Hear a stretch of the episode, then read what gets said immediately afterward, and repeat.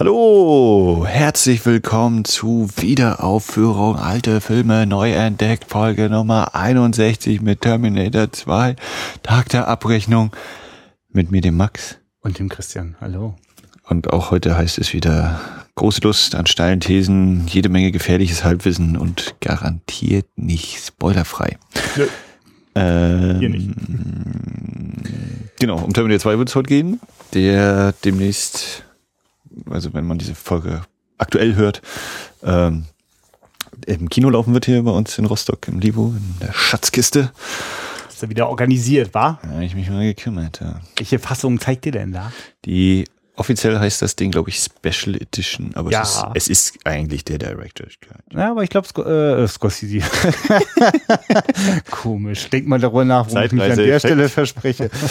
äh, Cameron hat sich das, glaube ich, ich glaube nicht, dass der Bock hatte. Also ich meine, äh, keine Ahnung, es gibt immer diesen ich überlege Es ist so wie bei, also ich glaube, es ist so wie bei Aliens.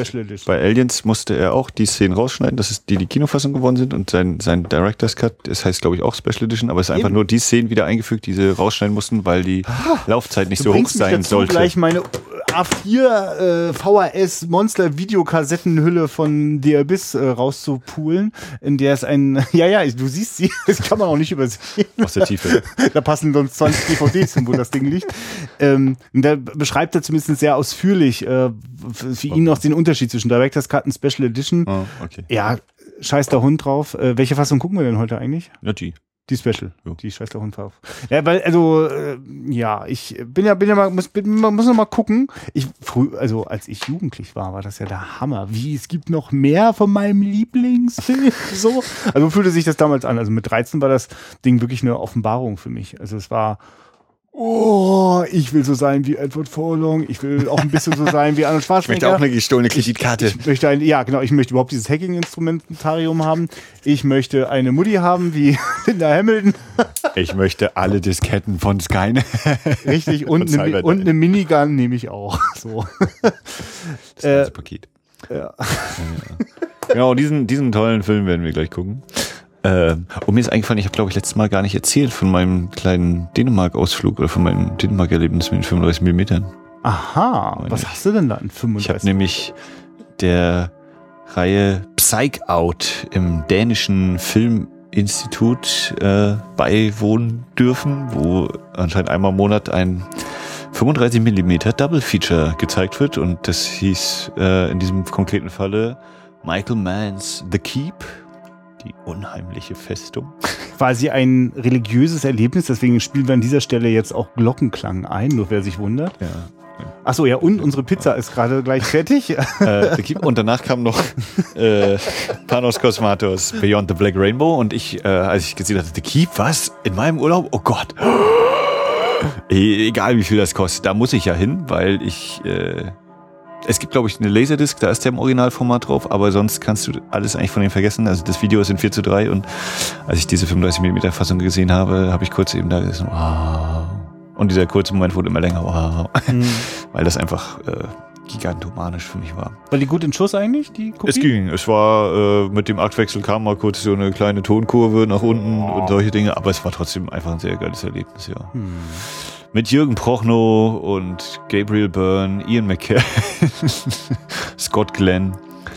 Die gesamte internationale Riege heutiger Topstars war dabei. Aber nach 90 Minuten war trotzdem klar, das große Meisterwerk. Das nee, also was, was, was Michael da vielleicht mal machen wollte, ist die eine Sache, aber was eben am Ende rausgekommen ist, ist nicht das Allergrößte. Und äh, für mich, wie gesagt, trotzdem ein geiles Erlebnis, aber so als, als Film ist es letztlich dann doch zu unrund. Äh, da kann eben auch die tolle Fotografie nichts retten oder eben dieser Tangerine Dream Score. War das schon dann die Spinotti eigentlich bei The Keep? Nee. Da war er, glaube ich, noch nicht.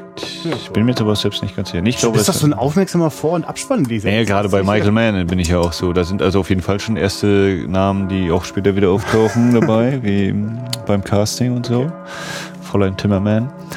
Äh, aber den habe ich jetzt gerade selber nicht mehr auf dem Schirm. Ich glaube nicht, ich glaube, mit Dante Spinotti hat er erst drüben gearbeitet. Ah, ja, das äh, noch so als kurzer Exkurs, was wir sonst so machen, wenn wir nicht gerade Podcast-Filme gucken. äh, und damit würde ich sagen, wir kommen wieder. So. Haben wir jetzt wieder einen Autorenfilm gesehen? Produktion, Drehbuch und Regie, alles in einer Hand. War nicht der William Wischer da noch irgendwie? Ja, der war auch dabei und es gab auch mehr als einen Produzenten, aber bei allen drei Bereichen war James Cameron dabei. Ja, äh, so, so jung und mainstreamig war unser Podcast wohl selten. Nee. Sagen wir über einen Film, der im Jahre 1992 erschienen ist. 91. 91. 91. In einer Zeit, in der Arnold Schwarzenegger Planet Hollywood eröffnete und zum Fitnesszar des Präsidenten George Bush wurde. Okay. Wie man in seiner Biografie Total Recall nachlesen kann. Erzählt er da auch ein bisschen was über die Dreharbeiten oder ist das eher nicht so? Ähm, ja, das, das Kapitel ist, glaube ich, hier The Real Life of a Terminator. Also ich habe die englische Variante, ich weiß nicht, ob und wie es in Deutsch ist. Ähm, wo er eben wieder seine Ziele, er hat sich immer Ziele gesetzt, damit er vorwärts kommt im Leben und sein Ziel war eben immer von Film zu Film die Gage zu verdoppeln. das hat nachher jetzt da nicht ganz geklappt. Also ich glaube, die Reihenfolge war irgendwie, die letzten drei sind Red Heat oder vier Kindergarten Cop, Total Recall und dann eben Terminator 2 und hat er glaube ich 14 oder 15 Millionen Dollar. Und dann beschreibt er eben, dass statt sechs Wochen, das glaube ich acht Monate gedauert hat, der Dreh und er eben zwischendurch dann immer mal durch die Staaten gereist ist, um sein Sportprogramm zu vermitteln an die Staaten. Äh, und dass er natürlich ebenso, er war immer, er hat immer geguckt, wie, was, was verkaufen wir hier? Was ist das Ergebnis? Zeig mir das Poster und ich sage euch, äh, dann, dann können wir wissen, dann wissen wir, was wir verkaufen. Und hier, ja, wie die in Asien, die mögen kein, keine, äh, keine Barthaare und so, dann machen wir die Barthaare weg. Warum sollen wir auf das Geld verzichten auf dem Markt? Und äh, ich habe immer dafür gesorgt, dass die Einspielergebnisse besser waren. äh, und sein, sein äh, Real Estate, sein Grundstückshandel, äh, Immobilienhandel, Handel, äh, Büro ist auch durch die Decke gegangen in der Zeit, als dann Shaquille O'Neal und andere berühmte Menschen auch aus der Filmbranche äh, in die Gegend gezogen sind, die ihm da gehört haben. Und scheißreich ist er geworden. Und dann jetzt am Ende noch in die Politik gegangen. Was kann ein äh, erfolgssuchender Wahnsinniger äh, sich mehr wünschen? Ja. ja, Terminator 2, wer den Film noch nicht kennen sollte, es geht darum, dass äh, ein Roboter. naja, also ich muss jetzt aufpassen, dass du jetzt nicht die, gleich die ganze Mythologie erzählst. Eine Maschine wird zurück durch die Zeit geschickt, um denn es gibt Krieg zwischen Maschinen und Menschen und der Anführer der Menschen ist John Connor und er soll mittels Zeitreise in die Vergangenheit äh, durch einen Terminator, eine Killermaschine, ausgelöscht werden, als er noch jünger ist. Punkt. Punkt. Ja, es, es, gibt aber noch eine zweite Killermaschine, das sollte man zumindest sagen. Und zwar eine, die umprogrammiert worden ist, konnte sie in Teil 1 im Jahre 1984 äh, James Camerons äh, Action-Durchbruchsfilm äh, sozusagen noch, äh, wurde sie noch gefürchtet, äh, wird sie nun der beste Freund von äh, John Connor und Sarah Connor, der Mutter des Kleinen. Ja, das ist äh, also das ist so quasi, bei mir ist das so, ähm, äh, äh so, so, so Jugendfilm äh, 101, also das, das musste ich damals gesehen ja. haben. Genau, der zieht sich da rein. Das war quasi auch äh, schulübergreifend äh, überall Thema, wenn der im Fernsehen gelaufen ist. Äh, das, das, das hat das hat auch so verbunden. Also auch heute noch äh, habe ich treffe ich kann ich quasi immer ganz gut so äh, äh, so meine Generation immer ausmachen so von den Leuten, die genau das gleiche zu dem Zeitpunkt erlebt haben. Also äh, finde ich auch faszinierend für einen Film, den wir also also den ich auf jeden Fall damals nach Altersfreigabe nicht sehen durfte. Äh, gehört aber so zu den Filmen, bei denen sich, glaube ich, äh, die Eltern immer eingeredet haben, das kann man auch mit den jungen kleinen gucken, irgendwie so. Ja. Und dann haben die sich immer erschrocken, dass er dann doch ganz schön brutal ist. Ja. Und ich habe mal irgendwo ein Zitat gelesen, das, äh, ich glaube, ich glaub, weiß gar nicht, James Cameron das gesagt hat oder ein Filmkritiker, das sei ein äußerst brutaler Film über den Frieden. Ja. Das stimmt. Ja. In Sachen Message äh, gibt er sich Mühe. Ist das kein Predator ja. oder der Er ist auch heute noch hochaktuell, dieser Film. Ne? Die Russen sind doch eigentlich unsere Freunde. Warum sollte man nie angreifen? Äh, äh, ja. äh, also ich, was, was, was für uns heute, glaube ich, ganz schwer ist, wenn man eben nicht damals in dem Alter war und alles, oder also für mich auf jeden Fall eben, ist wirklich dieser äh, Eindruck, den das hinterlassen haben muss, wenn du den ersten Teil kanntest und dann eben in Teil zwei wirklich dieser Kniff kommt. Ja, das, äh, ich meine, für John ist es natürlich sehr schnell klar, aber für mich ist diese Szene, wenn, wenn Sarah dann äh, den T 800, T101, wie rum? Oh Mann. Wenn Sarah auf Arnold trifft. T800 ist das. Das ist schon so ein dezenter Gänsehautmoment und äh, das muss ja damals noch viel, viel härter gewesen sein, wo man das eben noch nicht alles wusste wahrscheinlich, selbst mit einer riesen Werbekampagne und sonst was. Äh, so wie eben heute beim fünften Teil, ach so, ihr macht jetzt alles, was wir schon kennen, nochmal neu. Kennen wir ja noch gar nicht aus Teil zwei. Also, wo, wo da halt der, der Witz eben nicht mehr da ist oder das vielleicht nur noch als so ein Treppenwitz vielleicht funktioniert, weiß ich nicht. Ich habe keine Interesse, den zu gucken.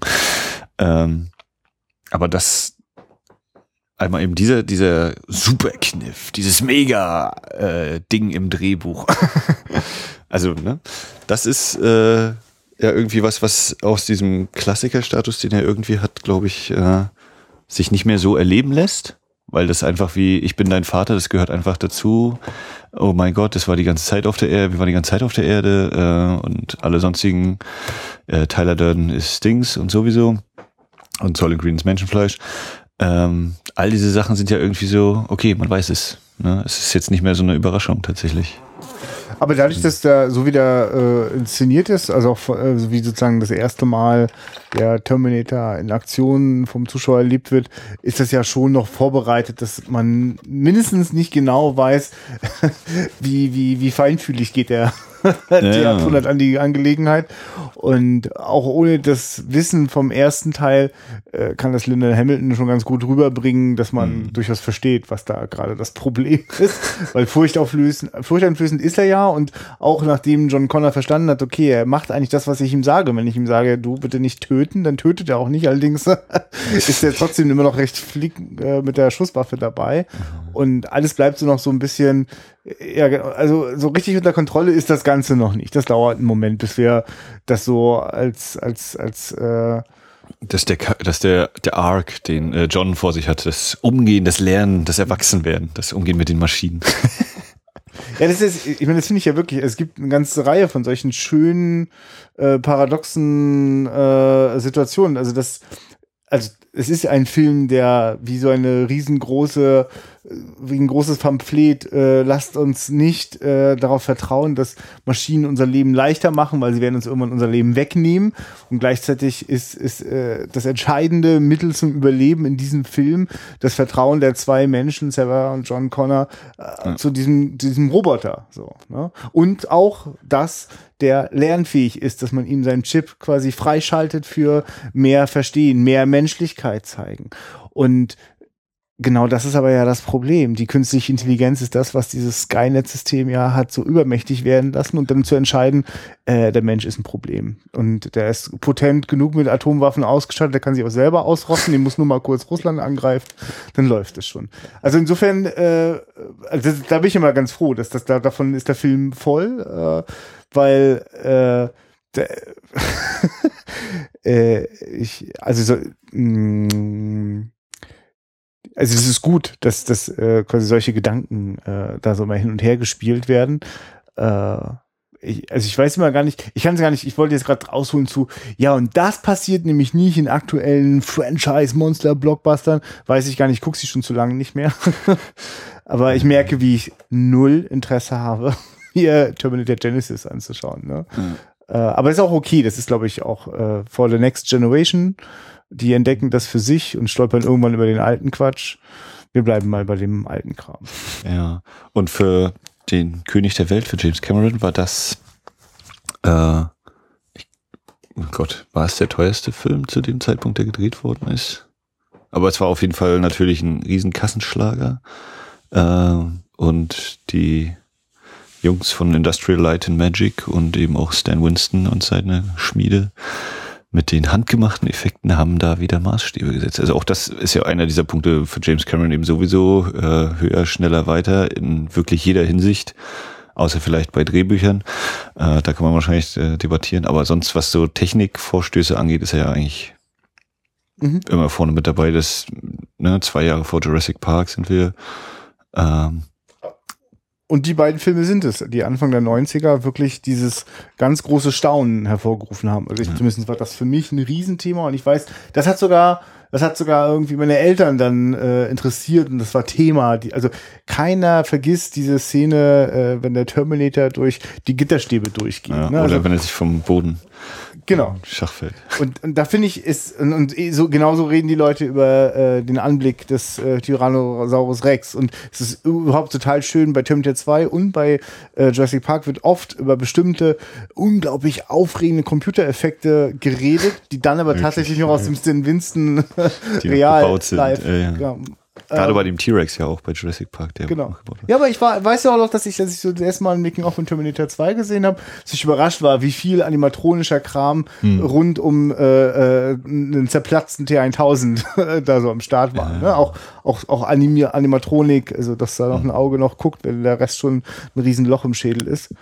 Ja. Ähm, aber dieses, dieses Staunen über die Effekte hat, glaube ich, auch, das, weil ich das auch bei Jurassic Park so fand, hat ganz viel damit zu tun, dass äh, da wirklich an der Stelle Computereffekte eingesetzt worden ist, wo es wirklich nicht anders ging, aber es dann plötzlich was möglich gemacht hat, was zu erzählen, was sonst gar nicht zu erzählen gewesen wäre. Also dieses, also die perfekte Stelle, dieses durch die Gitterstäbe gehen. Mm, das auf jeden Fall. Auch nach zu bedenken, die Waffe, die, die er in der Hand hat, gehört nicht zum Spaß und bleibt deswegen hängen. Das ist so, ja. Also es sitzt einfach wie eine Eins. Also das, äh, ja. Und, und hast du irgendwie mal den Eindruck gehabt, naja, das ist jetzt halt, heute würde man, ist das eben nichts Besonderes mehr, heute würde diese Szene vielleicht kürzer sein, also dass man hier jetzt wirklich nur diesen Effektshot hat. Also ich hatte bei ein oder zwei Momenten, zum Beispiel, wenn ähm, Janelle Voigt hier, die, die Pflegemutti, ja. äh, da steht, und wenn sie dann eben guckt, wie sich äh, die Klinge wieder in den Arm verwandelt. Das war für mich so ein Ding, ja, das ist halt, äh, wir zeigen jetzt mal kurz diese Rechenpower, die wir da machen. Das ja. ist heute wahrscheinlich, wenn man äh, mit der im heutigen Kino sozialisiert ist, wäre das wahrscheinlich so, okay, ja, ich kann mir schon denken, was jetzt passiert, dass sie es zurückwandelt. Aber damals wird das eben noch so ein Novum gewesen sein, dass man eben, boah, krass. Naja, äh, also das ist so ein bisschen, ne? Das ja. ist natürlich jetzt auch nichts Riesiges in so einem langen Film. Wir haben ja die Special Edition. Ich komme gleich auf die, diese Szene mit dem ermordeten äh, Vater mhm. zurück. Mhm. Äh, ich finde, dass, dass, dass das der Fall ist, also mich stören Szenen, die jetzt gerade auch in der Special Edition dazugekommen sind, äh, da wo zum Beispiel der T1000, der Robert Patrick da so verschiedene Fehlfunktionen hat, äh, im Finale im Stahlwerk, mhm. also zum Beispiel, äh, dass seine Hand an diesem Geländer hängen bleibt ja. und sich schon darin verwandelt hat oder seine Füße, das andere, das sind alles Sachen, die in der Special Edition dazugekommen sind, die nicht in der Kinofassung existieren. Ähm, die, das sind so quasi, die, die sitzen auch noch nicht, die sitzen nicht ganz so perfekt, sind auch nicht ganz so, nicht, nicht so ikonisch wie dieses, äh, wenn der Doppelgänger äh, quasi hinter ihm sich materialisiert und so. Oder eben äh, etwas unglaublich Drastisches, also das war die schockierende Szene für mich als, als, als Jugendlicher, das zu sehen. Äh, also gerade weil es ja eigentlich offscreen passiert und dann dieses Bild von diesem aufgespießten Vater, das ist echt ja. krass. Also ich brauchte gerade da diesen Moment, ne? Und als ich das heute geguckt habe, ich stimme dir zu, dass das eigentlich zu lang ist so, aber dann fängt halt bei meinem Kopf was anderes an, was nicht so richtig beabsichtigt ist, dass ich darüber nachdenke, ob der T1000 eigentlich gerade sich selbst ein bisschen geil findet. Das, also, also ich weiß ja nicht, wie sozusagen, also, kann. weil das ist ja eigentlich eine ziemlich absurde Schöpfung im Sinne von, äh, dass das jetzt auch ein Roboter ist aus flüssigem Metall, aber da frage ich mich, also wie, wo sind da die Speicherchips oder so? Also inwieweit ja, ja. hat er eine Erinnerung oder so? Aber da wirkt halt ganz, also auch weil es dieser junge Robert Patrick ist, ist so ein bisschen wie so ein, na, wie so ein Baby-Terminator, der wirklich auch gerade so seine Fähigkeiten so entdeckt, entdeckt ja. Ne? Was, was kann ich eigentlich? Ja, ja. Ja. ja. Also insofern mochte ich das gerne sehen, aber das stimmt schon. Das wird natürlich immer wieder bemüht, weil das war das eine geile Ding, was immer funktioniert hat, dieses Morphen. Und es ist etwas, was so unglaublich intensiv sich durch, durch Musikvideos, Fernseh, Science Fiction und natürlich Spielfilme, also so vielfach gespiegelt und wiederholt. Das ist heute natürlich eher so, oh, ein Morph, wow. Also ich hatte das Gefühl, irgendwann gab es eine Zeit, wo ständig, auch in Titelanimationen, Hauptsache Morph, Morph, Morph, Morph. Ja. Als ich einen Computer hatte, äh, mit Videoschnittprogramm, wollte ich sofort wissen, wie ich was morphen kann. Ja, ja, die, das war so quasi der Vorreiter. Ja, der hat das populär definitiv. gemacht. Ja, und also das ist auch also schön, also ich merke, es, es hat ich, es gab ja auch andere Filme schon, die was mit Morphing gemacht haben. Auch Cameron hat in The Abyss äh, schon Szenen gehabt, die so eine ähnliche Technik verwendet haben, wenn es darum ging, dass äh, äh, die Unterwasserwesen das Wasser zu ähm, menschlichen, wurmigen Formen äh, äh, animieren konnten. Äh, das war auch schon ziemlich, also das also ich, ich wahrscheinlich gibt's noch zehn andere Filme, die das auch schon irgendwie benutzt haben, nur ich habe immer das Gefühl, wenn es nicht so so ikonisch ist, also quasi nicht so in der Geschichte total begründet und sinnvoll und deswegen so unvergesslich ist, dann dann wird das nicht so bemerkt. Also dann sagt man vielleicht, oh ja krass, was habe ich noch nicht gesehen, aber ähm, also weil in der Szene hat hat man ja auch wirklich ein klares Gefühl dazu. Man denkt irgendwie, oh, okay, Verschnaufpause, oh Gott, der kann das. Wenn der das kann, dann haben die ein richtig großes Problem. Und das, das, das, das lädt die Ja, ganze ja. Sache ja so richtig auf. Ne? Und ich, ich glaube, dass das damit was zu tun hat, dass man deswegen sich an diesen Film erinnert. Also natürlich, weil er auch noch ein enormer Erfolg war und Ja, äh, ja. Also genau, also ungeheuer äh, State of the Art Technik und die auch sich bis heute durchaus gehalten hat. Also die, die animatronischen oder die gebastelten Sachen eben auf jeden Fall, finde ich, Mhm. der Großteil. Es gibt natürlich dann äh, ein, zwei Sachen, da siehst du eben, ja klar, so wie schon bei Teil 1, wenn Arnold sich das Auge kurz operieren muss in seinem Hotelzimmer, so wie jetzt in Teil 2, wenn er dann in die Lobby kommt und äh, ein paar Schüsse abkriegt und so die Schokoladenseite hinhält. Dann, Hä? Das ist aber nicht ganz echt, oder was? Aber das ist so, pff, da kann ich drüber wegsehen, äh, bei dieser ganzen Sch- Materialschlacht.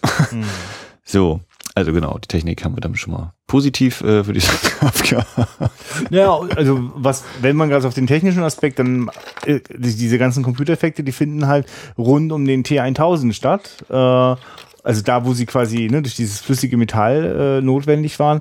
Äh, noch ist das die Zeit, in der die Leute nicht auf die Idee gekommen sind, äh, dass sie deswegen äh, äh, äh, bestimmte Action-Szenen äh, aufpimpen. Ne? Das heißt, Ja, Glück. äh, die Gesetze der Physik sind hier noch so einigermaßen am Wirken.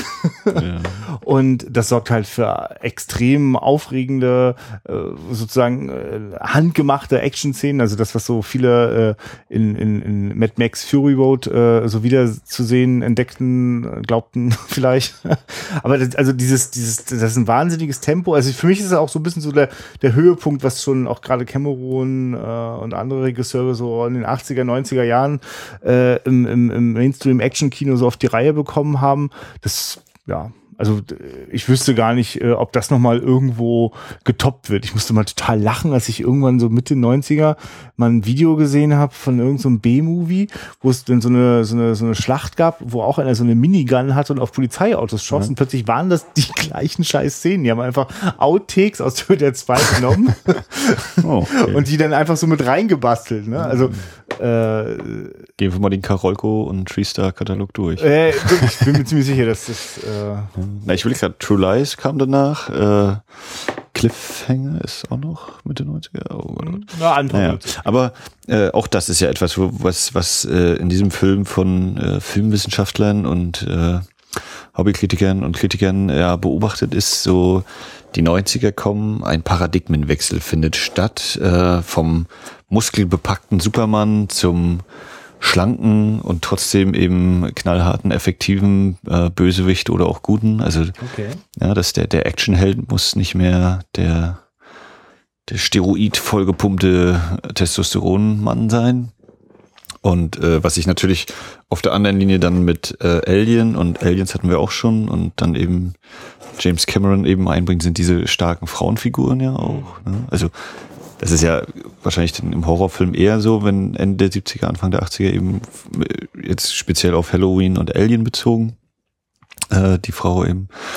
Und äh, eben im Action-Kino kenne ich mir jetzt zwar auch nicht so super aus, aber äh, da sind gerade eben schon dann mit Ripley in Aliens und äh, mit Linda Hamilton, auch schon im ersten Terminator natürlich, aber dann vor allem auch beim zweiten äh, eben so weg von diesem Stallone, Lundgren und wie sie alle heißen, neben Schwarzenegger noch äh, die neue Action-Generation irgendwie. Und heute ist es eben das ja, weiß ich nicht, das auf, auf Jugendliche zugeschnittene Science-Fiction, Pseudodystopie-Ding, wo halt, naja, junge Menschen, die keine Falten im Gesicht haben und die auch den Rückstoß einer Waffe nicht mehr bemerken, äh, die Helden sind. Wenn sie überhaupt noch eine Waffe bedienen müssen. Wahrscheinlich. Ich meine, ich finde ja, äh, es gibt ja immer so Filme, die das tatsächlich immer so eins zu eins das Klischee nehmen äh, und sei es jetzt das Klischee des äh, äh, des, des jungen äh, Helden oder oder das das muskelbepackten 80er Jahre Schwarzenegger Stallone verschnitzt so ne. Mhm. Ähm, aber ich finde, Cameron war noch nie gehört da eigentlich nie zu denen, die das so also die haben das Klischee sehr bewusst eingesetzt, aber das war das hat sozusagen also das es, also er spielt ja ständig damit. Also äh, quasi das Klischee vom, von, von einer alles tötenden Kampfmaschine, das quasi in, in, in Filmen wie Kommando wirklich eins zu eins ernst genommen wird. Ja? Äh, also das ist ja quasi dann die, die, der, ein Roboter in Terminator 1 oder in Terminator 2 sozusagen der Roboter, der dann aber lernen muss von dem kleinen Jungen, genau, nicht mehr töten. Ähm, oder äh, äh, die Frau sozusagen eigentlich total diesen das Muskelbepackte übernimmt so, ne? Also und auch so jetzt ich ich muss jetzt äh, Dyson den den den Computerspezialisten, der das auslösen wird, dass dieser unglaublich schlaue Chip nachgebaut und damit neu erschaffen und dieses ganze Skynet Ding äh, äh, entstehen kann. Der dafür verantwortlich, den muss ich jetzt umbringen und das tut ihn mit einer totalen, das könnte auch Sylvester Stallone genauso spielen. Ah. Nur Cameron interessiert quasi nicht einfach nur das Klischee zu bedienen, er benutzt es vielleicht, weil es vielleicht uns auch für einen Moment mit mitreißt. Aber dann, wenn es darum geht, den Abzug zu drücken, quasi vor weinender Ehefrau und Kindern, dann kann natürlich die Mutter Sarah Connor das nicht tun. Und äh, sozusagen die, die Leute dürfen in den James Cameron-Filmen aus meiner Sicht schon immer Menschen bleiben. Also sie, sie, sie, sie rutschen manchmal ganz bewusst in so eine Rolle oder steigen in den Kampfanzug wie bei Aliens, ne? Mhm. Aber sie bleiben dennoch äh, Menschen, Mütter, ja. Väter, Kinder und äh, das finde ich, also das ist ganz wichtig. Also, äh, weil sonst, sonst wäre das wirklich quasi einfach nur eine, eine, eine eine, eine, eine Ohren- und Augen betäubende Materialschlacht. Aber so ist es dann doch noch ein bisschen mehr. Das ist auch ein interessanter Punkt, was ich mich jetzt so beim Gucken immer mal gefragt habe. Wenn ich jetzt den ersten Teil nicht kennen würde und nur von dem, was mir jetzt hier in Teil zwei von der Sarah Connor erzählt wird, wäre, also oder ähm, wir haben ja, wir werden ja geguckt haben wie ein wilder Stier auch äh, in absehbarer Zeit. Und ähm, du hast ja, glaube ich, bei Martin Scorsese manchmal so dieses, diesen Punkt, dass du mit den Figuren nicht so sehr mitfühlst. Und ich hatte hier eben dieses Gefühl, ja, neulich habe ich Jurassic World gesehen und die Figuren waren mir so dermaßen scheißegal, deswegen hat mich das alles überhaupt nicht mitgenommen, sondern war eben einfach so, komm, unser Rechner kann das und das und das und das, aber es war mir und hier habe ich eben dieses, doch, das ist eben John Connor, ist der Anführer der Resistance. Und das ist Sarah Connor, diese schweineharte Frau, der keiner glaubt und die äh, durch die Hölle gegangen ist und jetzt in der, in der, als in der lebenden Hölle gefangen ist. Äh, wenn ich jetzt den ersten Teil nicht, oder ich habe im Hinterkopf immer Teil eins und was Sarah da durchgemacht hat bis zu diesem Punkt. Und äh, ob, wenn ich jetzt den ersten Teil nicht kennen würde. Und ich schaffe es auch nicht, ihn so komplett auszublenden, wie, äh, wie ich dann auf diese Figuren reagieren würde. Ob die mir dann weniger bedeutsam wären oder ob ich weniger mitfühlen würde. Auch die Wandlung von Arnold eben. Und so, das ist zum Beispiel auch so ein Punkt. Ja, dann hast genau, ich glaube, dass dann dass, dass er dann in zwei Varianten wirkt. Also es gibt natürlich genau die, so wie das für mich ja auch funktioniert, äh, wo ich gar nicht weiß, ob ich den ersten, ich glaube, den ersten habe ich nicht vorher gesehen. Der erste war eine Weile lang ziemlich unerreichbar für mich wegen seiner FSK 18 Freigabe. Und indiziert eine Zeit lang auch. Ja. Genau, ich glaube, es gab sogar auch nicht mal irgendwie im Fernsehen war das immer ganz furchtbar, aber ja, jedenfalls ähm, funktioniert dann halt dieses, da ist diese verrückte Frau und irgendwie konnte ich mich auch als Jugendlicher total gut identifizieren. Da ist so ein Junge, äh, der, der hat eine Mutti, die ist verrückt so, ne? Und die sabbelt immer so scheiße. Irgendwie, äh, dann gibt's diesen Moment, äh, wo der Junge halt realisiert, ich habe gedacht, sie hat die ganze Zeit nur Scheiße erzählt, ne?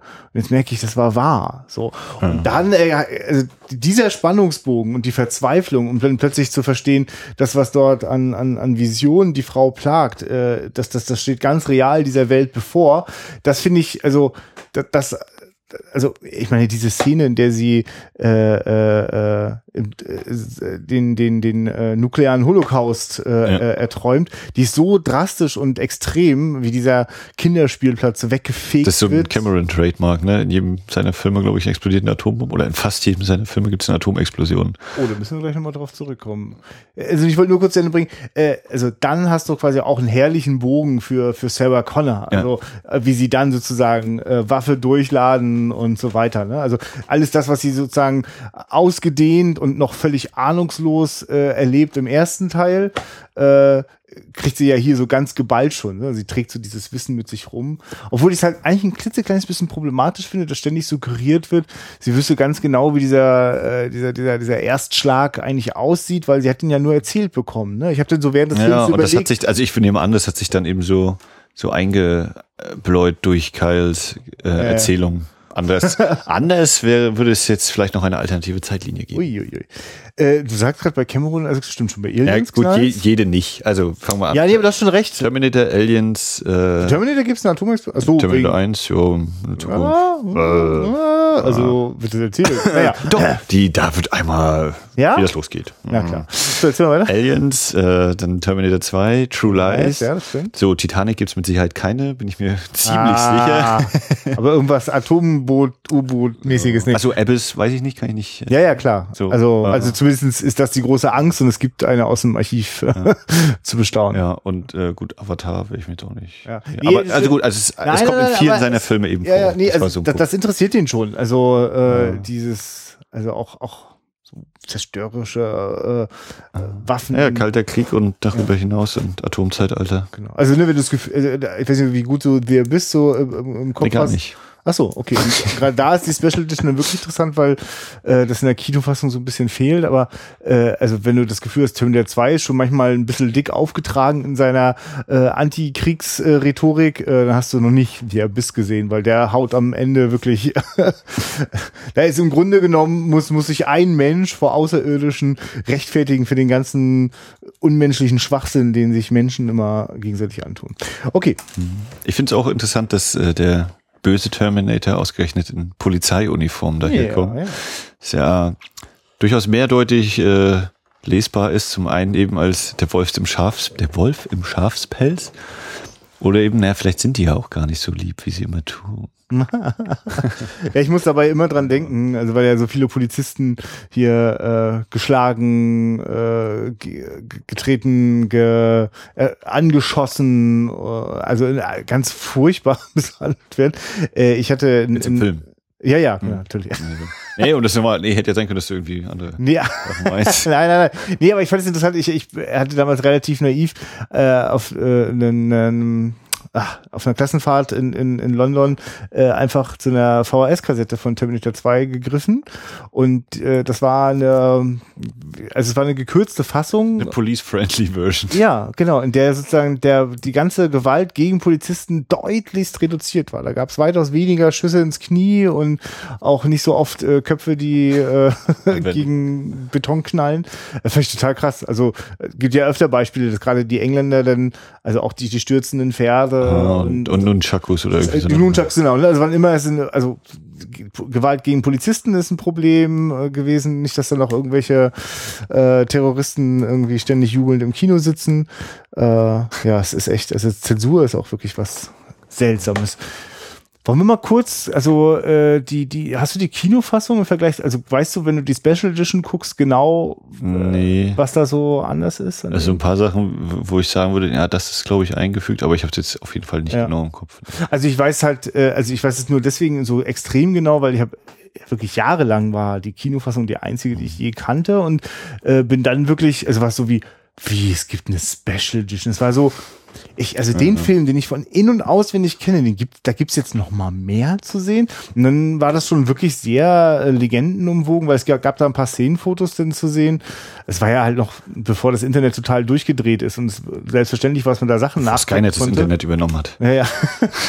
äh, na, also wo das wirklich, also wenn das mal einer in einem Magazin gesehen hatte, dass sie Anis Kopf aufgeschraubt haben und da am Chip rumgespielt haben, Ja, das ist nämlich eine Special Edition Szene, Ja. war so, wie, was haben die gemacht? Jetzt macht das erst alles Sinn und ja, und er lernt das Lachen und so. Ah ja, krass. Das sind nämlich Ja. alles Sachen aus der Special Edition. Und ich habe heute so gedacht, ähm, es ist ein Problem, dass der Film, also der Film ist ja in der Kinofassung 137 Minuten lang Mhm. und er war jetzt 157 oder? 54. Ja. Das ist, das ist wirklich 10, 20 Minuten zu lang. Also zumindestens, der, der ist ja, also der ist ja wirklich, das ist ja eine rastlose, atemlos machende Action-Szene nach der anderen. Und äh, da, da geht ein bisschen nachher die Luft raus. Andere Sachen, also ich, ich, ich finde, auf manche Sachen hätte man wirklich gut verzichten können. Äh, und das andere sind tatsächlich zwei Szenen, zum Beispiel mit dem T1000, wie der sich äh, noch wieder ein neues äh, äh, Fahrgerät besorgt. Ne? Also Das ist den, ein nice Bike. ja, ja, genau. Das sind alles Sachen, die nochmal. Ah, so kleine. Das ist nett, aber eigentlich braucht's keiner. So, ne? ähm, Also was, was ja auch äh, eingefügt ist durch den äh, Special Edition Restoration Ja. Abspann, ist ja klar eben, dass Kyle Reese und ich glaube auch Ja. die Frau von Dyson kommt im Originalfilm. ja, zumindest die erste weg. Szene, wo sie sagt, komm mal weg vom Computer. Mhm. Ja. Also da waren eben, die war noch im Abspann nochmal Ja, aufgeführt, vier oder fünf Leute. Ja. Also, ja, also das ist so ein Beispiel. Ne? Also es gibt also eine Szene, in der Sarah Connor gerade äh, von ihrem äh, äh, Psychologen nochmal interviewt wird, ne? Und sie versucht gerade so zu tun, als wäre, ja, nee, die ganze Scheiße habe ich mir jetzt äh, tatsächlich wohl bloß ausgedacht. Und sie sagt dann auch, ähm, naja, also sie hätten den Chip ja oder sowas ja finden müssen. So. Und dann geht eigentlich die Szene weiter und man bleibt so quasi Ja. in dieser Klaustrophobie, dieser, dieser bedrückenden Szene, dass sie versucht, da irgendwie aus der Nummer rauszukommen. Ihr wird nicht geglaubt, sie muss noch sechs Monate drin bleiben, sie dreht total durch. Jetzt wird diese Szene unterbrochen, auch um zu erklären, nee, natürlich wurde dieser Chip gefunden. Das ist jetzt die Szene mit Dysons Ehefrau und Dyson hackt da dran rum und erklärt ihr, ah, das Ding, Ich glaube, das ist noch die Szene erstmal, wo er äh, die, mit dem Wachmann da hingeht und sich das Ding einfach nochmal anguckt, erstmal. Den Das- Arm und ja, da hast du recht. Das, aber, das, ist, aber ja, das stimmt, da hast du recht. Ja. Weißt du, das ist ja nicht lustig, ja, aber es sind beide Szenen, die nichts anderes tun, als zu exponieren, dass dieser Chip gefunden ist und was der kann. Das ist aber halt auch echt nervig aus meiner Sicht, dass da, also in Sachen Exposition geht da ganz schön, also finde ich, wird's eigentlich ein bisschen übertrieben. Es wird ein bisschen totgequatscht. Also, ich meine, als Kind hat mich das alles irgendwie interessiert, dieses ganze Gelaber darüber, was kann der T1000, was kann er nicht, aber ich hasse eigentlich solche Sätze, die erklären, also Ja. ja, also er kann sich nicht in eine Streichholzschachtel, das wäre jetzt zu klein, und er kann sich nicht in eine Bombe, das wäre zu komplex. So quasi so erklärbärmäßig, damit nicht am Ende ein Klugscheißer aus dem Kino rausläuft und sagt, äh, hätte er nicht einfach eine Atombombe sein können, wäre das Problem. weil, weil es natürlich auch geil ist, aber der Mensch ist einfach, oder was? Der, Mensch, der menschliche Organismus. Ja, aber, also aber ich meine, das, das, das sind so Mhm. Sachen, also das ist aber wirklich, das passiert auch durch die Special Edition, dass das dann noch auffälliger wird, weil es einfach noch ein paar mehr Szenen davon Mhm. gibt. Äh, die, die sonst so da sind, kann man vielleicht noch leichter verknusen, wenn sie nicht noch so äh, um, umstellt werden von den zusätzlichen. Aber also ich meine, das, das, das, nehme ich mittlerweile übrigens als so ein Phänomen äh, war, so, das ist so ein Mainstream-Film. Der will dann schon das auch wirklich erklären. Ich habe mich öfter so heute gefühlt, dachte, so manchmal so ein bisschen wie in einem Christopher Nolan-Film. Der hat auch ein großes Bedürfnis, die aber ich Sachen. glaube, da wird's noch mehr. Ja, nee, das stimmt. Und das ist auch manchmal nicht ganz so spritzig und so. Also die, klappt die dann Chemie zwischen ersten Edward. Furlong und Arnold Schwarzenegger ist so großartig, ne? Die, die, die, das ist ja wirklich toll, was da passiert. Da können ja auch ein bisschen Dialogpapier äh, sich um die Ohren hauen. Aber nee, trotzdem so dieses Bedürfnis, so das so genau zu definieren, Ja, ja. ne? Obwohl eigentlich die Bilder mitkommen. schon so stark sprechen und die, die, die, die Action-Szenen ja. auch schon, also die, also ich meine zum Beispiel, dass dieses, diese Pistole hängen bleibt im Gitter, wenn er sich da so durch Mhm. die Stäbe durchmorft. Das erzählt ja eigentlich auch alles, was man wissen muss. Ne? Aber- Wobei ich auch trotz allem sagen muss, ähm, dafür, dass er quasi vier Hauptfiguren sozusagen einführen muss, Ja. das, das äh, geht trotzdem recht gut. Ne? Weil ich, ich habe dann auch ein paar Mal da gesessen. Ja, okay, jetzt hat er, den haben wir jetzt eingeführt, den, jetzt muss er den auch noch, oh, wie lange haben wir? Oh, schon fast eine halbe Stunde rum. Ja, klar, okay. Und dann läppert sich das natürlich. Deswegen ist das dann eben kein 90 oder auch kein 120 Minuten mehr, sondern eben nochmal drüber. Das ist Und ähm, ja, genau. Und das ist, glaube ich, oder ne, ich bin ja auch kein Drehbuchschreiber und erst recht kein Filmemacher. Mhm. Ähm, aber ich stelle mir vor, das ist nicht so leicht, wenn du eben so einen relativ breiten Hauptcast hast, auch wenn natürlich über allem Schwarzeneggers Name steht. Musst du eben hier äh, Sarah und John und den Gegner und dann eben Dyson ja auch noch so halb äh, mit reinbringen. Und dann gibt's ja trotzdem immer noch genug Sprechrollen da, die noch nebenher sind. Du, bei mir ist das gerade so, ich arbeite, glaube ich, innerlich äh, seit äh, gewissen Zeit so gegen einen Trend an, der, den ich am Anfang übernommen habe, als es so die ersten Herr der Ringe Special Editions gab, oder eigentlich auch schon vorher, also mit den Aliens und so, ne? Und dann, ja, gib mir mehr, mehr, mehr. Und ja, das kann ruhig doppelt so lang sein. Ne? Also wenn ich es eh schon gemocht habe, dann wollte ich auch noch länger in der Welt bleiben. Und äh, ich entdecke jetzt manchmal wirklich mit großer Freude, und Aliens war so ein schönes Beispiel, das haben wir in unserem Podcast ja auch ausführlich besprochen, äh, was, was das auf einmal wieder auch bringen kann, was so eine Frische und Dynamik, wenn man so quasi wieder in der Kinofassung drin ist. Also ist natürlich ein Privileg, die lange zu kennen und dann zu sagen, ich nehme jetzt wieder die kurze. Ne? Ja, das ist ja auch einer dieser Punkte, wo ich finde, ne? so wenn der Film oder wenn irgendjemand was schafft, zu sagen, davon will ich mehr sehen, dann finde ich, hat er es genau richtig gemacht. Weil wenn er mir jetzt mehr zeigen würde, würde ich sagen, ja, war auch ein bisschen viel, war schon geil, aber es war zu Mhm. viel. Die Minions mögen cool sein, aber jetzt nochmal einen ganzen Film, ich weiß nicht. Ne? Also das sind so äh, Punkte. Und, und bei Herr der Ringe, da geht's bei mir zumindest beim ersten Teil auf jeden Fall noch, äh, auch mit der, mit der Special Extended Edition, weil ich bei dem ersten Teil, da kann ich so schön eintauchen, weil eben die ganzen Charaktere einfach nur eingeführt werden, weil eben noch nicht nur die Action gemacht werden muss und so, sondern eben auch, du kannst wirklich diese richtige Ruhe nehmen, ohne dass du das Gefühl hast, ja, wieso quatschen die jetzt, wenn eigentlich überall schon die Pfeile fliegen und die Schwerter klirren, ne? jetzt muss noch mal ein bisschen Tempo rein. Aber gerade dem, bei dem ist das eben so. Aber ich glaube, äh, grundsätzlich kann ich es auch verstehen. Und es ist ja auch teilweise so, ich glaube, bei den Expendables war es jetzt so, dass äh, quasi bevor der Kinostart ist, wie gesagt, das kommt ins Kino und zu Hause kriegt ihr dann mehr.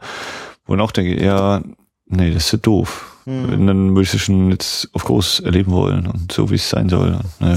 Aber das ist in der Welt der multiplen äh, Bildschirme und Screens wird Marketing. das noch viel öfter, glaube ich, passieren. Ja. Dass es so verschiedene Experiences gibt. Ich meine, eigentlich ist ja diese ganze Welt von guckst im IMAX und da haben wir nochmal die Szenen so und so gedreht. Das ist ja eigentlich auch schon totaler Wahnsinn. Also ich mich kotzt das ehrlich gesagt total Das an, war bei dass- Dark Knight.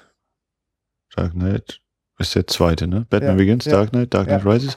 Beim zweiten war es doch, ne? Wo dann, wenn du die zu Hause guckst, sind 235, äh, 240 und jetzt mal kurz 1,78 wegen IMAX. Ja, ja, Äh, genau. Aber ich weiß halt, ich, das war halt der einzige Film, den ich jemals im echten 70 Millimeter 15 Perforationslöcher breiten IMAX-Format gesehen habe. Und das war der völlige Wahnsinn. Und Ja. noch nichts, also auch dieser äh, nett gemeinte Formatwechsel auf der Blu-ray konnte das sozusagen wieder herbringen, was ich dort hatte.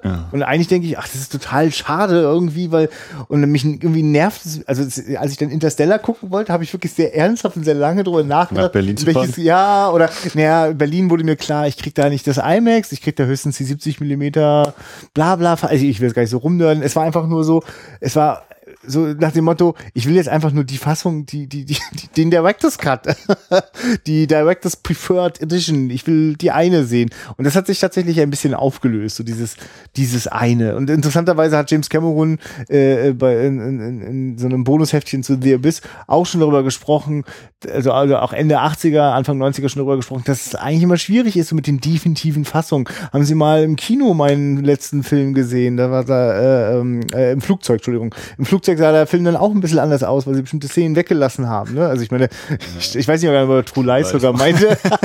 Kann mir durchaus vorstellen, dass da ein paar Szenen nicht so cool sind im Flugzeug. Aber äh, also irgendwie gibt es schon, aber also ich bin schon so groß geworden, so dass es so diese, es gibt diesen einen Film und das Einzige, was ich verbessern kann, ist von meiner kleinen Fernsehglotze es gefälligst ins Kino zu schaffen. Ne? Aber naja, ich will nicht jammern. Die Wand. Ja. Also deswegen, insofern ist ja Terminator 2 ja ein lustiges Beispiel, weil man kann ja dann auch noch die Uper Duper Ultra Long Fassung, wobei zu Special Edition kommt dann, glaube ich, nur zwei Sachen noch hinzu. Es Und ist nicht mehr, es Der ist T1000 wahrscheinlich viel mehr lag auch nicht mehr im Schneideraum rum. Äh, ja, aber ich musste, ich meine, das wollte ich denn damals auch alles sehen. Damals gab es ja diese monströse DVD von Kinowelt und äh, was ich da sehr faszinierend fand, war das unglaublich schlechte alternative Ende. Also die Welt der Zukunft sieht man da. Da weißt du gar nicht, Sarah Connor sitzt an diesem Spielplatz, den sie die ganze Zeit immer sieht. Der ja, wenn man sich so zurückerinnert, tatsächlich auch so ein kleines bisschen futuristisch ist, wegen diesen Hochhäusern da und so. Und äh, ja, sie sitzt denn da in der Zukunft und ich weiß gar nicht, was der Bogen ist, also was da nochmal erzählt wird, aber eigentlich im Grunde genommen das, was jetzt so über äh, den Aufnahmen der, der Straße läuft, so, ne, das ist, was wir, was wir lernen konnten und so, äh, das, das sagt sie denn so auf einer Parkbank äh, vom Spielplatz. Das ist total bescheuert. Sie ist auf alt Also geschminkt. du meinst wie in äh, Matrix Revolutions? Achso, das weiß ich Er nicht. auch noch eine Parkbank, oder? Ah ja, okay. Mhm. Nee, aber das Make-up ist so lächerlich wie bei Zurück in die Zukunft. Also das ist so ein kleines bisschen, nicht, also, also das kann ich nachvollziehen, dass das geflogen ist. Und dann gibt's noch mal eine Szene, der T1000 durchsucht äh, ähm, das Zimmer von John Connor. Ja, dann werde ich entweder mal selbst gucken zu Hause oder bei Schnittberichte einmal nachschlagen, die, Das stimmt, die kannst du Bildershow. ja. Ordentlich dokumentiert sein. Wie fandest du das eigentlich, dass, dass Sarah die, die Erzählstimme ist? Also, Mhm. äh, oder was, was löst es aus? Ich habe bei mir überlegt, so, ja, vom Terminator kriegen wir ein paar POVs. Haben wir es bei den anderen Leuten irgendwann mal eine, eine Ich-Perspektive? Ja, wenn Sarah auf Miles zielt, quasi mit den, mit der, das Gewehr, den Lauf sozusagen einmal. Aber ich glaube, der, der Terminator kriegt noch, oder gefühlt hat der Terminator die meiste POV, allein schon deshalb, weil du dann eben dieses rote äh, Interface hast. Gleichzeitig ist dann aber eben auch Sarah als die, die Erzählerin, die uns sagt, Jungs, hier geht's lang. Ganz ehrlich, das ist nicht, das ist, wenn man das ein bisschen anfängt abzuklopfen, ist das nicht richtig stimmig. Also, ich will Sarah Connor hören, wie sie sagt, äh, an dem und dem Datum passierte das und das, so, ne, weil sich das in mein Gehirn eingeprägt hat und weil sie ist äh, irgendwie die, die, die Prophetin, nur, also, eh, also das ist jetzt nicht, also in den, in den Teil, äh, in den Teil der Filmhandlung ist das jetzt nicht wirklich fluffig integriert, ne, es ist eher so ein, ja, so ein Epilog, so den man, aber es, äh, ich empfinde ja sogar, dass zum Schluss äh, der, der, der Off-Text auf der Straße ist wirklich ein, ja, weil das mit dem anderen Ende nicht geklappt hat, müssen wir halt ein anderes bauen. Ja, ne? und vor, oder, ich glaube, das kommt vor allem auch eben durch mit Teil 1, weil ja quasi der, der zweite Teil ja nochmal der erste ist. Ja. Eben mit, wir, wir schieben die Figuren ein bisschen hin und her und, und haben noch ein bisschen mehr Budget und ein bisschen größer und können noch mehr auf die Kacke hauen. Äh, und eben alle Situationen aus, oder den größten Teil der Situationen und vor allem auch der Dialogzeilen aus dem ersten Teil legen wir jetzt anderen Figuren in den Mund und konstruieren das eben nochmal neu. Ähm, ist und äh, deswegen ist eben so wie am Ende von Teil 1, ein Sturm zieht auf, ja, ja, ich weiß. Da, da, da. Ja, Und, stimmt. äh, Also gerade mit Blick auf Teil 1 würde mich nicht wundern, wenn es äh, eine Drehbuchfassung gegeben hat, die komplett aus der Perspektive von Sarah Connor ist. Also wir auch mit ihr gemeinsam quasi, äh, also wir sind bei Sarah Connor, wenn plötzlich da der Terminator auftaucht, ihr eine Heidenangst macht und dann äh, ihr Sohn plötzlich zu sehen ist. Hä, was ist los? Was passiert? Und äh, ja, dann irgendwie. Und also das führt bei mir nämlich auch zur Frage, wer ist denn nur eigentlich quasi die Hauptfigur? Auch in diesem Trio nochmal. Und wie gesagt, ne, natürlich ist Schwarzenegger der Obername, das war eben der, der Magnet. Aber Teil 1 lebte ja eben auch gerade von Sarah und selbst Michael Bean war da irgendwie nur die Nebenrolle. Film von Sarah Connor, genau. Und äh, ja, also eigentlich ist auch der zweite Teil, äh, also vor allem die Terminator-Filme von James Cameron, sind die Filme über Sarah Connor. Äh, aber das, das, das ist nicht konsequent im zweiten Teil. Also das ist eigentlich eigentlich ein bisschen gefälliger gemacht. Ne? Dann, also ich habe dann mehrere Figuren. Ähm, also, also ich merke ja auch, wie ich mich sozusagen als, als Jugendlicher habe ich mich halt total von, von äh, John Connor angesprochen gefühlt. Das war eine total geile Identifikationsfigur. Dieser äh, Typ, der sich den Autoritäten entzieht, der sein Ding macht, äh, ne, dessen Mutter ein bisschen plemplem ist, aber eigentlich hat sie ja doch recht und ist echt cool und das, das hat gut für mich funktioniert. Aber du hast, du hast recht, das äh, ist nicht. Also, ich, Also vielleicht sollte sie das ja sein und das hat sich vielleicht, oder würde Ja. ich annehmen, so unterwegs dann so ein Ja. bisschen geändert oder gemerkt, oder klasse, eben dadurch, dass wir auch so viele Stränge haben und wir müssen eben John erstmal so in den Punkt rücken und Sarah kommt dann doch irgendwie Ja. später Es richtig. wäre nicht mehr das ne? große breite Spektakel gewesen, es wäre äh, viel klaustrophobischer und intimer gewesen und äh, wahrscheinlich auch sehr viel düsterer. Also weil, ich meine, wirklich, wann immer wir in der Nähe von Sarah Connor sind, geht's echt so ans Eingemachte, so an die großen Ängste vor der Zukunft und äh, schon was, Traumstände. ich meine, was hat sie dann da bitte äh, an der Grenze da organisiert? Einen kleinen Terrorclub mit Ja, ja, sie, sie ist Also- vorbereitet. Also wirklich, was da so im Unterton so mitschwingt, die haben da schon die ganzen Waffen am Start und warten nur drauf loszuschlagen. Also es ist ja auch wirklich der, der bildliche Untergrund dann das Waffenlager. Ne? ja. Ähm, ja, und das ist vielleicht sowas, was, also wenn ich jetzt äh, mich recht entsinne eben an Arnolds Autobiografie von wegen, ja, aus sechs Wochen sind eben acht Monate Drehzeit geworden. Das Ah. natürlich in so einem Prozess, das dann mit Sicherheit auch so war. Äh, guten Morgen, wir haben hier noch ein paar neue Drehbuchseiten oder so und das da vielleicht, keine Ahnung. Muss man, ich habe ja noch ein bisschen Zeit, bis die Vorführung im Kino ist und werde mich dann entsprechend nochmal durch das Bonusmaterial arbeiten. Ja. Gucken, was da noch so zutage zu fördern ist von diesem Fiebertraum in Rom. Damit hat es ja irgendwie mal angefangen. Das Also noch, jetzt nicht. Das ist ja als äh, James Cameron eben noch äh, in Rom war und für Roger Corman gearbeitet hat. Ah, okay. Und ich bin mir nicht sicher, ob er da schon als Regisseur damit war. Auf jeden Fall geht eben die Geschichte wohl so, dass er mitten in der Nacht aufgewacht ist und er hatte eben diesen äh, Cyborg-Kopf in seinem Ko äh, und, und die Flammen drumherum. Und das musste er dann unbedingt aufschreiben. Und das war diese Vision, daraus ist dann der Terminator geworden. Irgendwann in Rom, als er mal schlecht geschlafen hat. Als er noch Raumschiffe mit Brüsten designt hat, die Roger Corman gefallen haben. Und er hat gesagt, gut, dann machst du den nächsten Film. so geht es los. Jede Ja. große Karriere. Ja, aber ist krass, ne? Diese ganzen Bilder, die ja auch in der, in der Anfangssequenz äh, so eindrucksvoll schon einen um die um die Hornhaut geknallt, äh, Hornhaut, äh, oh Gott. also, äh, was, was ich da an visuellen Eindrücken am Anfang bekomme, das ist, also ich weiß gar nicht, kann sich, ko- konnte irgendein anderer Science-Fiction, Action-Dystopie-Film sich dem entziehen, sich da wenigstens inspirieren von zu lassen? Also überhaupt so diese Ästhetik von diesen äh, Endoskeletten, ne? Also das ist. ich, ich glaube, bei Bahnhofskino war das, wo dann eben so war, äh, ich glaube, der Daniel hatte dann so gemeint, ja, oh, das ist immer so, der, der macht die ersten 20 Minuten, Teil 1 und 2, machen einem so den Mund fressrig und das löst er ja nicht ein. Er geht dann einfach, macht diesen Kniff, warte, und jetzt spielen wir in der Jetztzeit und äh, Ja. es ist halt die eine, diese zwei Stunden Verfolgungsjagd. ja. Und das, was in der Zukunft passiert, diesen ganzen Krieg, nee, den zeige ich nicht. Das, Ja, ja. das Also ich meine, ich weiß, dass der mich als Jugendlicher auch total interessiert hat, aber ich fand das ja geil, wie du vorhin schon sagtest. Also ja klar, ich mach, ich mach euch den Mund wässrig und ihr wollt gerne noch mehr davon und davon, aber es war total geil für mich, mir das auszumalen. Und ich habe irgendwo in meinen Unterlagen noch äh, einen Comic. Also mein, ich hatte quasi Terminator 3 hatte ich als Vision. Da war für mich ganz klar, der muss in der Zukunft spielen und ah und hier und da.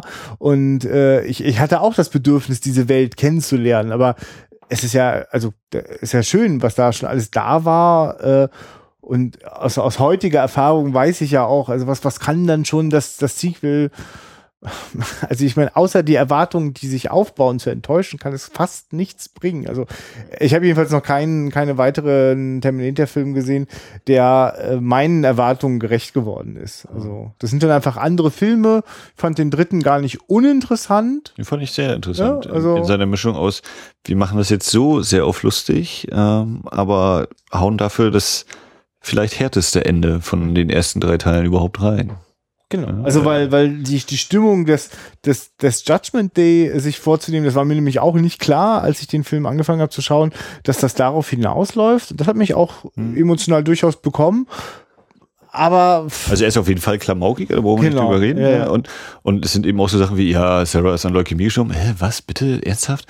Äh, ne, wo man schon denkt, okay, andererseits, na gut, die wollen halt eine andere Richtung einschlagen, machen so eine Zäsur.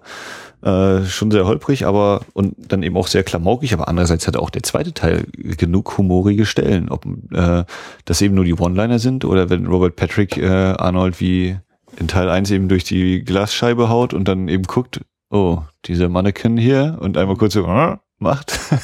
das ist toll. Ja, ist interessant, ne? Hab ich so, also das ist, so ein, das ist so ein postmodernes Gimmick, äh, sich selbst zu, quasi zu zitieren, vorausschauen. Das, also das, kannst du ja eigentlich erst beim zweiten Teil wieder lust, äh, beim zweiten Wiedersehen lustig finden. Wie, wie hast du? Ich kenne jetzt mich, mir wird gerade klar, es gibt ja dann äh, noch eine weitere Fortsetzung vor äh, Genesis, nämlich äh, Salvation. Äh, kennst du die? Die habe ich nicht Habe ich gesehen?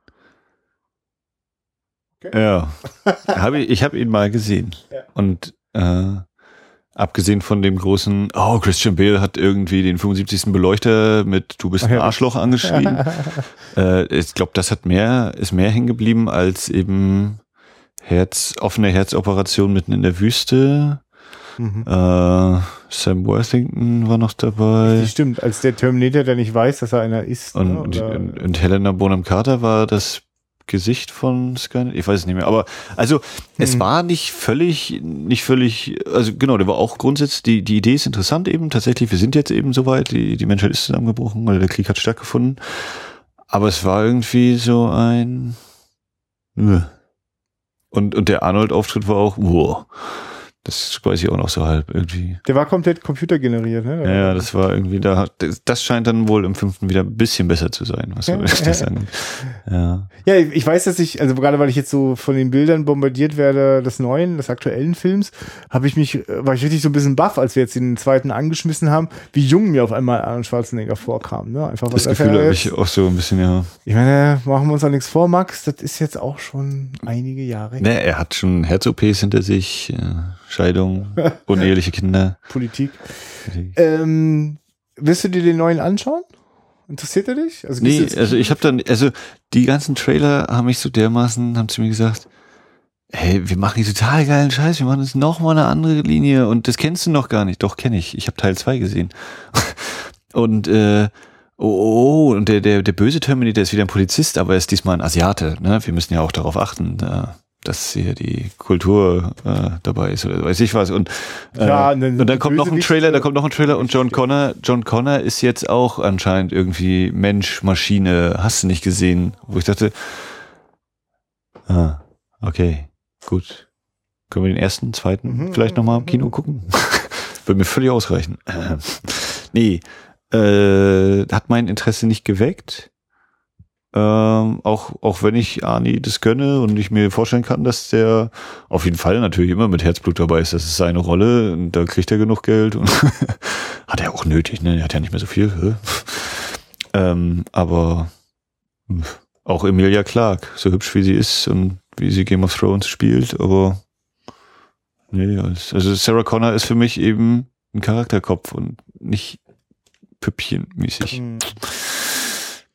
Ja, so, so wie hier, wenn Sarah eben schießt und jedes Mal mit dem Kopf wackelt, bis ihr da fast alles aus dem Gesicht fällt. Und äh, Emilia Clark wohl halt äh, zehnmal dann an die Schrotflinte abfeuert einfach und wahrscheinlich noch einen Cocktail nebenbei trinkt. Ich meine, die ist ja echt, hat ja echt eine überzeugende Präsenz, Linda Hamilton. Ich finde es eigentlich erstaunlich, dass die, also außer dieser Fernsehserie, ist die für mich unsichtbar. Michael Bean, äh gut, Michael Bean ist vielleicht ein bisschen übertrieben, der hat noch so, aber dass der, der hätte eigentlich auch so, ne? Nach Terminator hätte der auch mal noch ein bisschen groß rauskommen können. Und nicht nur bei, wo war das? The Rock, bei The Rock war er, glaube ich, noch mal dabei, ne? Als irgendein Soldat. Ja, ja, ganz ehrlich, Michael Bean fällt bei mir fast, oh, das ist jetzt brutal. Okay, das- Thema also, ja, also, nee, also ich, wollte schon sagen, also Michael Bean fällt bei mir so in eine ähnliche Ecke wie äh, Mark Hamill. Also das sind, das sind so Leute mit Ambitionen, aber eigentlich sind es keine guten Schauspieler. Michael Bean? Ich finde, der hat ein Charisma im ersten Teil. Ja, das stimmt schon. Im Also, zweiten hat er jetzt natürlich keine. Mark Hamill ist eigentlich wirklich im Großen und Ganzen ganz schön Mark Hamill hat sich irgendwie, also außerhalb meines Radars eben irgendwie als, als Joker-Stimme in den Batman-Spielen irgendwie noch einen ziemlichen Namen gemacht, habe ich Ja, okay. gehört Ja, und weiß ich eben auch nicht, aber da hat er wohl nochmal ordentlich einen abgeledert. Ja, aber es gibt jetzt nicht noch irgendwie einen Linda Hamilton-Film, den man noch mal sehen müsste, oder? Also Du, aus dem Stand fällt mir nichts ein. Ja, nee, äh, was finde ich ja krass, weil, ne, die, Bei mir klingelt da eben nur, dass, dass eine Tante von mir eine totale ähnliche, also wenn ich die sehe, die sehen sich enorm ähnlich. Okay, das ist cool. Wir müssen mal ein Fan-Movie machen. das ist es, Max. Wir müssen äh, Trailer für die Schatzkiste im Livo, die müssen wir einfach selber drehen mit Machen Leuten Be aus Kind der, Rewind. aus der Bekanntschaft. Genau, wir Schweden denn einen Terminator-Trailer. Der Gedanke gerade in meiner Bekanntschaft und Verwandtschaft zu überlegen, wer wie irgendwelche Hollywood-Stars spielt, ne? Sofort. Das Casting, die Castingmaschine läuft.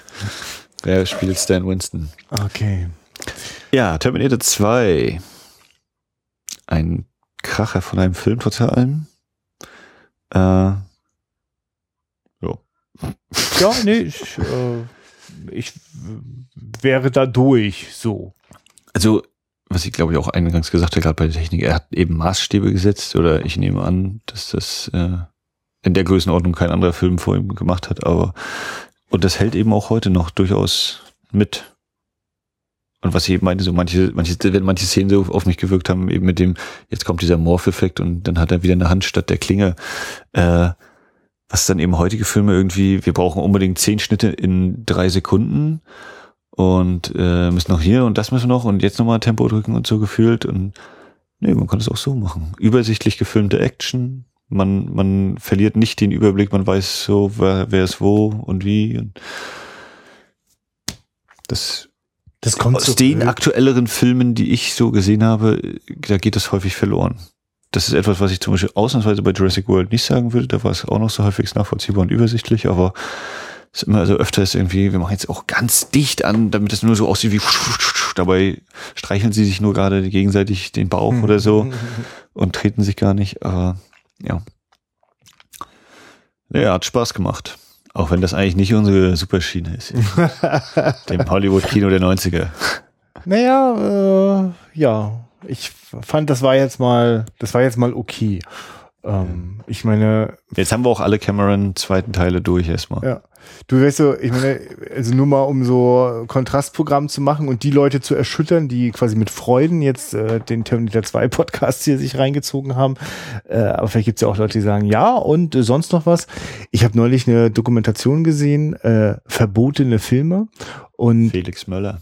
Genau, du weißt Bescheid, ja. richtig. Und äh, da geht es um die sogenannten Vorbehaltsfilme, also eine Reihe von Filmen über 40, die äh, damals auch von den Alliierten schon äh, quasi notiert waren als äh, äh, die führte bitte nicht wieder vor und die heutzutage vorgeführt werden können, wenn sie dann eine Einführung und eine Abschlussdiskussion enthalten. Ähm, und das sind Filme der Nazi-Propaganda, die hochspannend. Also ich bin richtig umgehauen worden, weil ich, ich weiß ja immer nur von Jut Süß und also weiß aber auch da nur mal vom Hören sagen oder mal von einem Ausschnitt gucken. Tja. Genau, du hast das schon, das, das, das schon größeres Wissen. ähm, und dann haben, waren einfach noch eine Reihe von anderen Filmen, sind Ausschnitte gezeigt worden und, und von äh, schlauen Leuten in, auch in den Kontext gebracht. Damit dachte ich so, oha, da würde ich ja total gerne mal den Staub runterpusten und die Dinger mal unter die Lupe nehmen. Äh, bin ich extrem neugierig. Also so äh, Filme. Ja, müssen also, wir anleiern. Das ja, mal, ja. Also das Die war ja mit dem Jud Süß, das war irgendwie so eine Schulveranstaltung ja. und es war geplant und dann hat sich das alles ein bisschen verschoben oder so. Hatte auch, war ich aber sehr froh, dass ich den mitgenommen habe. Also ja. so, so scheiße und äh, inhaltlich. Das ja, aber ist, ist doch geil, da lass es doch mal genau. Können, ne? Ja, und das, und das danach mal auseinanderzunehmen, sich vielleicht auch noch jemanden dazu zu holen, der sich vielleicht mit dem einen oder anderen Inhalt gut auskennt. Also äh, da sind ja auch, werden ja auch verschiedene Themen behandelt. Es gab dort einen Film, der schon mal so unterschwellig das deutsche Volk darauf vorbereiten sollte, dass das mit der Euthanasie ein bisschen fluffiger läuft, ne? Und äh, alle sagen, jo, ist kein Problem, die ganzen Verrückten und Kranken, die können wir alle weg schmeißen. Ähm, also so, also immer wieder stolper ich so über äh, Themenfelder, die interessanterweise auch mal viel mit deutscher Kinogeschichte zu tun hat und gerade die, die mir, die ich entweder gemieden habe oder die sich gar nicht so ohne weiteres einem erschließt, weil sie gar nicht so leicht verfügbar ist, da bleiben wir auf jeden Fall dran. Also ich habe weiterhin Lust auf auf die Ausgrabung, ähm, ja. aber das schützt uns überhaupt nicht davor, mal hier so einen Hollywood-Knaller reinzupacken. Ja, der nächste Film ist ja auch wieder irgendwie Hollywood, ne? Den haben wir in unserer Ja, Sendung. aber quasi New Hollywood. ja, da geht's dann um Tiere. Um ein Tier.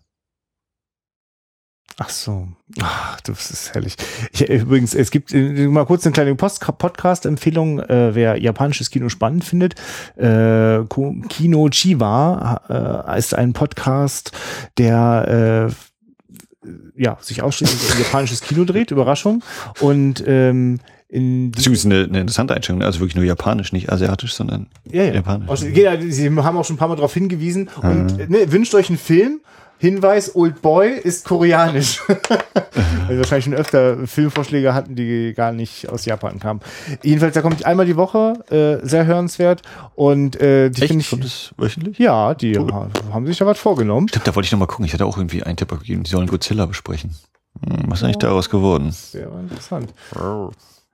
ähm, und was ich ganz witzig finde, ist, die sagen immer, am Ende der Folge nicht, was nächste Woche kommt. Mhm. Das erfährt man dann aber ein, zwei, Ta ein, zwei Tage später immer bei Twitter.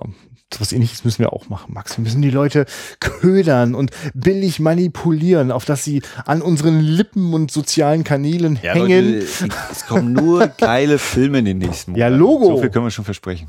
Ja, zur Abwechslung mal, ne? Also die ganzen beschissenen Filme sind wir jetzt ja durchgegangen. Okay. Ja. Ich, äh, den Werbesermon lasse ich weg. Also ja, ihr könnt uns bei iTunes bewerten, ihr könnt uns auf Facebook folgen, bei Twitter, ähm, könnt mit uns in Kontakt treten, auch über die Homepage wiederaufführung.de. Ja. Oh, und eine allerletzte Sache. Äh, kauft euch doch ein Ticket, äh, wenn ihr Bock darauf habt fürs Chaos Communication Camp, denn äh, dort wird es äh, meine Wenigkeit von der Wiederaufführung äh, geben und dort gibt es ein Village namens Hackerkino. Wie soll es auch anders sein? Und dort äh, am Rande wird es vielleicht auch die ein oder andere. Skynet-Veranstaltung geben. Ja, genau. Die Leute kennen sich aus mit den Themen. Also eigentlich so ein Film wie Terminator 2 wäre guter Stoff gewesen, ihn dort zu schauen und dort zu besprechen. Ich hoffe, genau zu solchen Gelegenheiten und Verwicklungen kommt es dort vor Ort. Äh, das werdet ihr dann merken, weil es dann die eine oder andere Spezialfolge aus diesem Themenfeld geben wird. Okay, jetzt aber, Max. Nächste Woche dann mit Robert De Niro. Mhm. Oh, tipp, tipp, tipp. So, in dem Sinne, guckt Filme, habt Spaß dabei. Äh, auf Wiederhören. Tschüss.